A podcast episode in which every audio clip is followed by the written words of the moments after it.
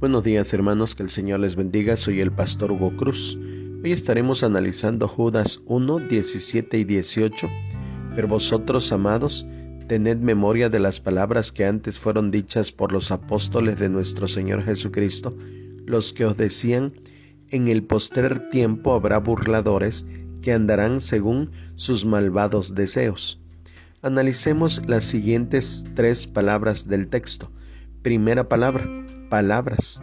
Esta palabra en griego es rema. Denota aquello que es hablado, lo que es expresado de palabra o por escrito en singular. Una palabra.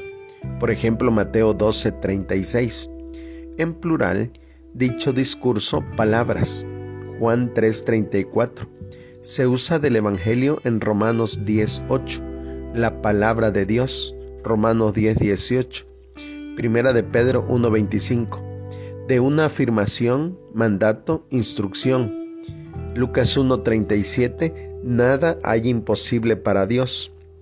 Ninguna cosa es imposible para Dios.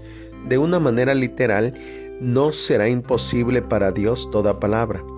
El significado de rema, en su distinción de logos, queda ejemplificado en la instrucción a tomar la espada del Espíritu, que es la palabra de Dios.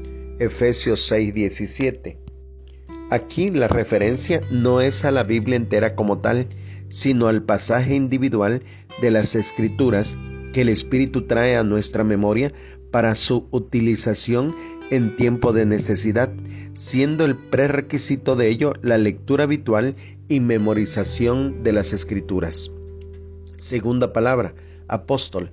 Esta palabra en griego es apostolos, literalmente uno enviado, apo de y estelo enviar. Este vocablo se usa del Señor Jesús para describir su relación con Dios. Hebreos 3.1.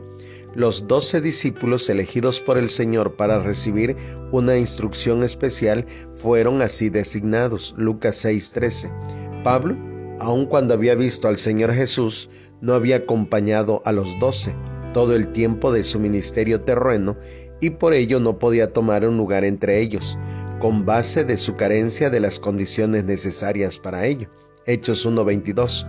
Pablo recibió una comisión directa por parte del Señor mismo, después de su ascensión, para llevar el Evangelio a los gentiles. Tercera palabra, andarán. Esta palabra en griego es poreu, análogo a poros, pasaje, significa en la voz media irse por el propio camino, irse de un lugar a otro. En algunos lugares se traduce como seguir el propio camino, Lucas 13:33. También se traduce como apartarse, Mateo 25:41, de la sentencia del Señor sobre los perdidos en el juicio de las naciones. La mejor traducción de este verbo siempre que sea posible es ir por el propio camino. El comentario siglo XXI dice, decían puede referirse a escritos y no significa necesariamente que los lectores de Judas hayan oído personalmente a los apóstoles. Los últimos tiempos es el periodo entre la ascensión y el regreso de Cristo. Quizá haya algún dicho apostólico no registrado en otra parte detrás de estos dos versículos. Segunda de Pedro 3:4 sugiere cuál era el contenido de esa burla. Son los que causan divisiones en la iglesia poniéndose como superiores a los cristianos comunes, como hacían los gnósticos, dividiendo a la iglesia entre los miembros espirituales y mundanos. Esta es una tendencia que se sigue oyendo hoy.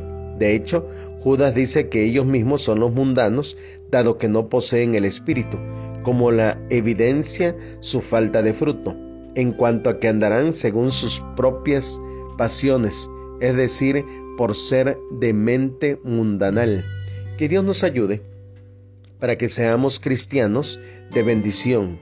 Que Dios nos ayude para que día tras día podamos vivir en una buena relación con Dios, siendo de bendición a todos los que nos rodean. Bendiciones a todos.